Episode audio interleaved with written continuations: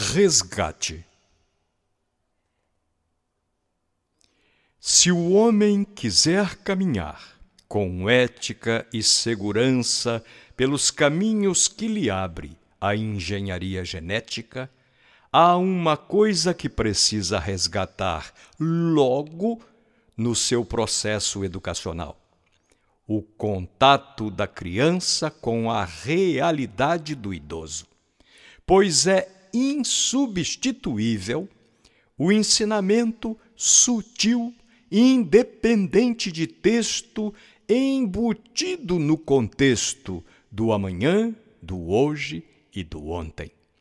A sequência evolutiva do filho, do pai, do avô é que permite ao mais jovem ter uma compreensão maior e melhor de si enquanto pessoa só e enquanto protagonista do desenrolar da própria história do homem na Terra.